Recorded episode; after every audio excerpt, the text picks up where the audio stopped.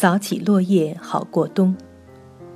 今天继续朗读《一百年的历史和燃烧的十字架》。言论表达的自由和免于恐惧的自由。这一案件在媒体上引起了讨论。禁烧十字架法是不是违宪？判断依据主要是落在三点：第一，该行为是不是一种表达；第二，该行为是否威胁了他人；第三，言论自由和免于恐惧的自由将如何平衡？我们先看第一点，由于提出禁烧十字架法违宪的一方指的是该法违反言论自由的宪法第一修正案，所以。假如无法证明烧十字架的行为是含有信息的表达，那么烧十字架就和烧两根柴火棍儿一样，应该归于禁止燃烧垃圾的环境保护法之类，它和宪法第一修正案就没有什么关系。那么烧十字架是不是一种含有信息的表达？有几个大学教授撰文指出。烧十字架可能来源于一种苏格兰风俗。他们考证说，古代苏格兰人用燃烧的十字架来征集军队，或者警告敌人入侵。在仪式中燃烧十字架，用于表示自己不可征服，据说还有驱邪的意义。教授们指出，南北战争后，1866年起源于南方的三 K 很可能保留了一些苏格兰风俗。受此影响而演变成三 K 的招牌行为。照三 K 自己的叫法，烧十字架不叫烧，而叫点亮十字架，不是为了毁坏十字架，而是为了表示基督仍然活着。假如第一点得到肯定，该行为被判定是一种表达，那么就必然转向认定第二点，即该行为是否威胁他人。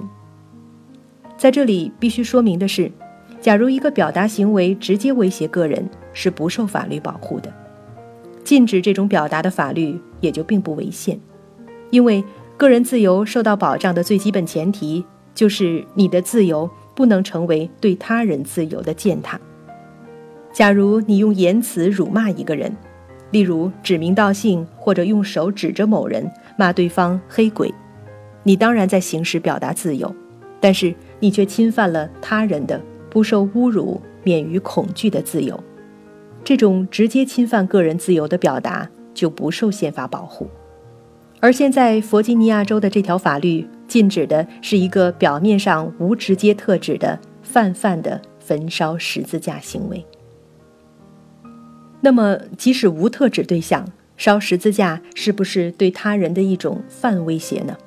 他是不是侵犯了他人免于恐惧的自由？最高法院听证后第二天，电视台邀请弗吉尼亚州议员希尔斯女士和在法庭审判中为三 K 布莱克辩护的美国公民自由联盟的律师大卫鲍当面辩论。希尔斯女士在弗吉尼亚州最高法院宣布禁烧十字架法违宪以后，提出了一个新法案。禁止意在威胁恐吓而燃烧任何物件。这是这位曾经服役于海军陆战队的年轻州议员当选以后提出的第一个法案。此法案以九十八比零获弗吉尼亚州州议会一致通过。大卫·鲍是一个刑事辩护律师，也是美国公民自由联盟的积极分子。当初布莱克被控以后，没有律师愿意为他辩护。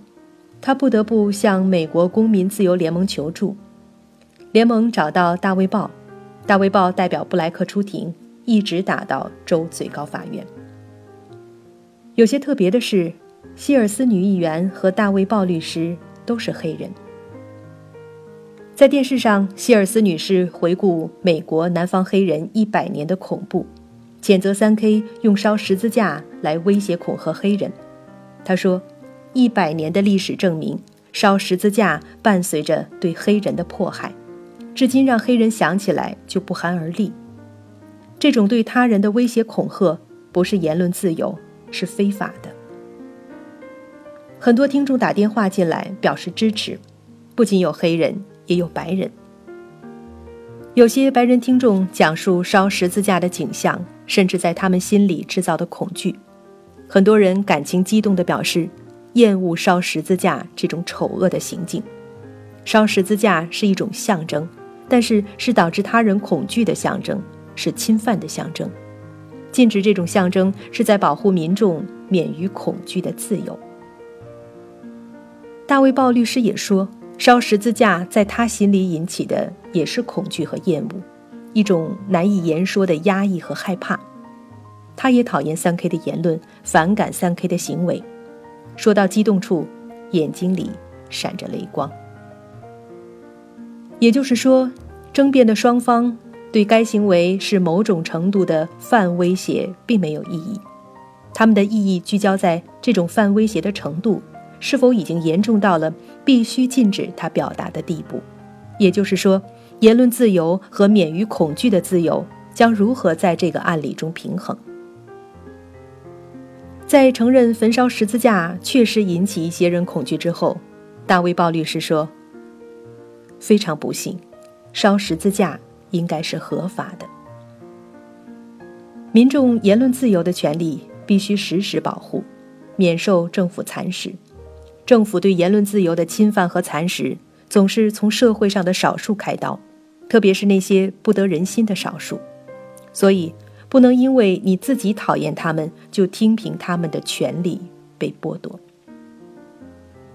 他说：“美国宪法第一修正案对言论自由的保护有两层意思：一是保护民众言论自由免受政府的迫害；二是保护少数人的言论自由免受多数的迫害。”本案中的三 K 就是后面这种情况。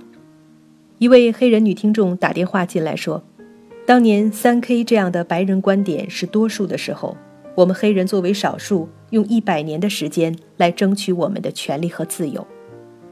现在三 K 是少数了，我们不应该把他们的言论自由拿走。事情不应该这样发展，这不是我们当年要求的结果。”大卫报说。如果我们不同意三 K 的思想，那就应该让他们大声说出来，说出来你才知道他们是什么意思，说出来你才能和他们对话，才可能让他们理解他们错了，而不应该禁止他们表达。生活在民主制度下的艰难，大卫报不无沉重地说：“生活在民主制度下是困难的。”因为，正是生活在民主制度下，才必须面对言论自由和免于恐惧的自由之间的两难困境。对言论自由的尊重是维护民主制度和自由社会的最重要一环，因此是一件必须非常谨慎对待的事情。假如轻易禁止一种看来异端的思想表达，那么思想自由就岌岌可危。要禁止一种言论和表达，必须有极为充分的理由，例如，必须确认它引起恐惧，而且其严重程度远远压倒了容许它表达的合理性。所以，同一种表达，在不同的时间、地点和群体，在做言论自由和免于恐惧的自由的平衡的时候，得出的结论是不同的。它显然和不同的社会群体的体验有关。面对烧十字架这样的一个具体对象，它在人们心里引出的是什么？恐怕只有联系人们的亲身经历，联系人们在社会冲突中的具体处境，才能够理解。就如同对纳粹标志的反应，其他民族很难产生如犹太人一样深切的痛苦感受。今天，大多数黑人和白人对焚烧十字架的厌恶和恐惧，正是一百年黑人苦难的结果。你不可能去亲身体验，但是只有理解了这一百年的黑人苦难，你才能理解他们的悲愤。只有理解了黑人的悲愤，法理逻辑的下面才有了坚实的人性关怀和道德担当。有了这种理解和悲悯。才会把建立起保护弱势群体的法律看作是全体社会成员的职责，这才可能建立一个健康的社会。今日之法离不开历史，离不开人在历史中的亲身经历和体验。然而，历史在往前走，社会群体在更新换代。当苦难远去，对社会的灾难性伤害在现实中基本消失，恐惧已经减弱，个人和社会的自信心也在增强。那么，同一种表达行为在言论自由和免于恐惧的自由之间的平衡，在今天，在五十年前以及五十年后，显然会有所不同。今天的美国在衡量中并不呈现一边倒的状态，正是因为南方黑人离开这个历史已经半个世纪了。那些克服历史恐惧、赞同给予三 K 言论自由的黑人，就是对今天的社会进步持有信心的证据。然而，这种自信心有多大的覆盖面，有多少黑人已经能够克服历史给自己带来的恐惧心理，还有待判断。除了特定群体的体验和时间，这样的平衡还牵涉整个社会对灾难的恐惧和对自己承受能力的估计。例如，在美国，新纳粹组织是合法的，纳粹的标志也是合法的；而在德国，新纳粹组织却是法律明文禁止的。其原因很简单：美国没有纳粹法西斯为祸惨烈的经历。美国人民可以做到心平气和地把纳粹意识形态当做一种思想，把纳粹组织当做一种结社，他们可以合法活动，受到宪法的保护。而德国却是险遭纳粹灭顶之灾的地方，纳粹意识形态和纳粹组织不仅勾起人们惨痛的记忆，而且是社会动乱之源。半个世纪的时间。对德国的创伤复原来说还嫌不足，在那里做衡量，要保护免于恐惧的自由，还是天平上最重的一块砝码。一百年的历史和火中的十字架，把美国人逼到了言论自由和免于恐惧的自由之间的两难困境。大卫报说：“非常不幸，生活在民主社会里，也不可能免除一切恐惧的。”美国的制度把两难困境前的判断责任交给了联邦最高法院的九位大法官，他们将在下一年春天作出裁决。在此之前，人们无法猜测结果，这是因为这个案子走到今天正是一个很微妙的时间段。五十年前，三 K 气焰上高，在南方产生保护黑人的法律是一个社会进步的标志。司法衡量的天平也会倾向保护免于恐惧的自由。